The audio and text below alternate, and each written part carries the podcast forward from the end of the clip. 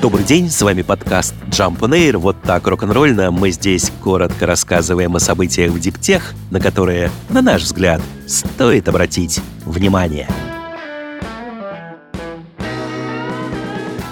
Кикшеринговая фирма «Вуш» сообщила о локализации в России производства некоторых деталей для самокатов. Это резиновые коврики, грипсы и заглушки для них, декоративные накладки и некоторые другие комплектующие. Ими уже в текущем сезоне снабжаются прокатные самокаты компании. Проект по локализации производства стартовал минувшей осенью. Замена деталей шла в ходе зимнего технического обслуживания. Она затронула в зависимости от региона от 30 до 60% процентов парка. Всего в данный момент в распоряжении ВУШ в России и странах СНГ 133 тысячи самокатов. При таких масштабах и экономия на запчастях, благодаря локализации, должна оказаться значительной – от 10 до 36% по разным позициям.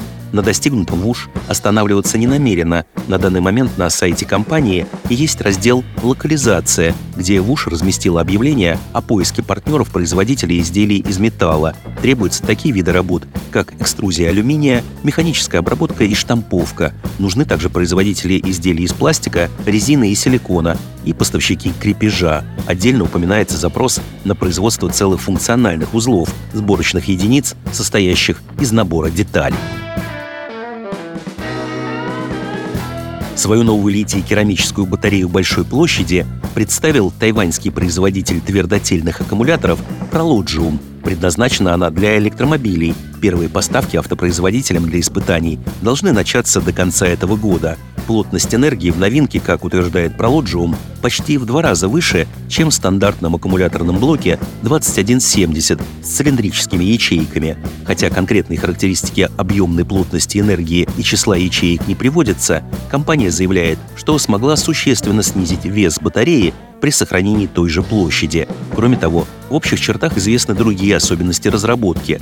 Так, в ней отказались от параллельных соединений в блоке батарей, а упрощенная структура блока должна облегчить техническое обслуживание и снизить эксплуатационные расходы. Плоская форма и отличная теплопроводность твердотельного керамического электролита в сочетании могут значительно упростить конструкцию системы охлаждения, тем самым оптимизируя использование пространства. Prologium также отмечает, что для производства батареи требуется меньше сырья, а после остается меньше отходов.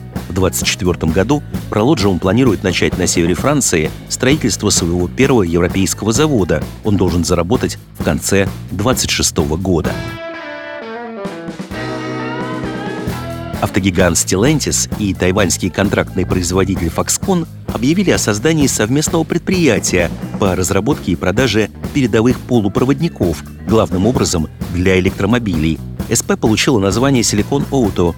Партнеры будут иметь в нем равные доли. Штаб-квартира компании будет находиться в Нидерландах, а поставки продукции для автопрома, в том числе для заводов Stellantis и Foxconn, должны начаться в 2026 году. Никаких дополнительных подробностей о чипах компании не приводят, указывая только, что они будут разработаны специально для автомобильных платформ нового поколения. Роли партнеров обозначены следующим образом. Foxconn предоставит совместному предприятию свои разработки и ноу-хау, а Stellantis — глубокое понимание различных потребностей в мобильности по всему миру и поможет в разработке решений для будущих электромобилей и транспортных платформ.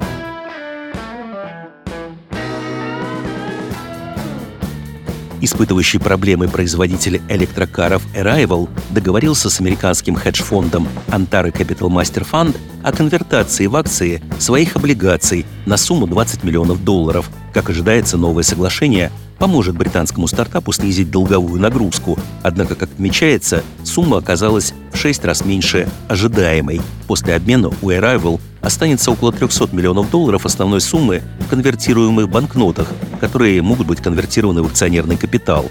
В апреле Arrival произвела обратное дробление акций в соотношении 1 к 50, чтобы восстановить соответствие правилам листинга NASDAQ.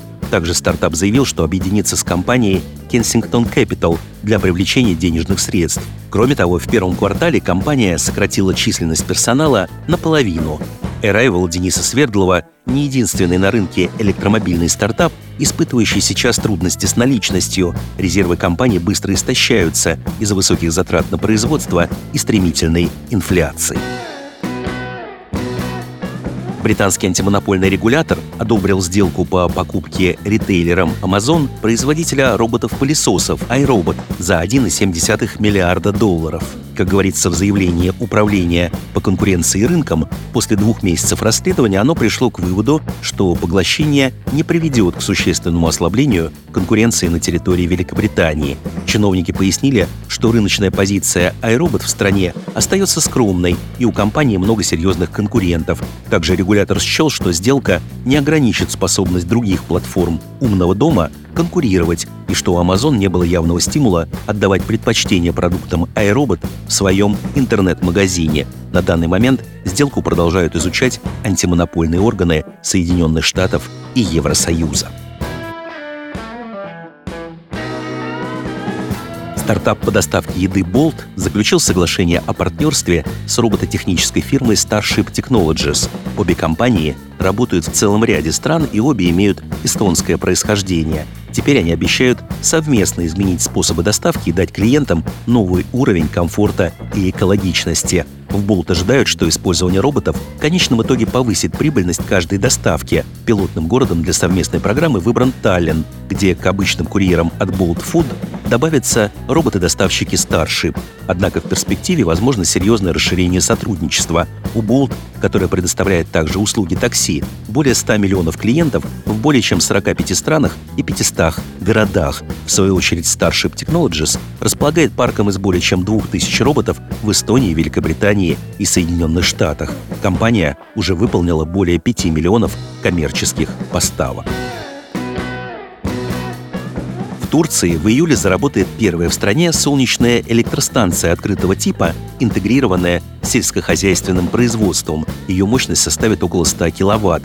Объект построен в Анкаре. Все фотоэлектрические панели для него изготовлены турецкими производителями. Панели специально подняли на высоту 4,5 метра, чтобы под ними могла свободно проезжать сельскохозяйственная техника. Проект создан при поддержке Агентства развития Анкары и Центра исследований и применения солнечной энергии Ближневосточного технического университета. Специалисты вуза намерены высадить на территории электростанции 6 различных культур и будут наблюдать за их ростом и урожайностью, а также потребностями в орошении. Результаты будут сопоставлены с контрольными посадками. С вами был подкаст Jump on Air, коротко и рок-н-ролльно о событиях в Диптех, на которые, на наш взгляд, стоит обратить внимание. Подробнее эти и другие новости Диптех читайте ежедневно в нашем телеграм-канале Jump Daily. До встречи!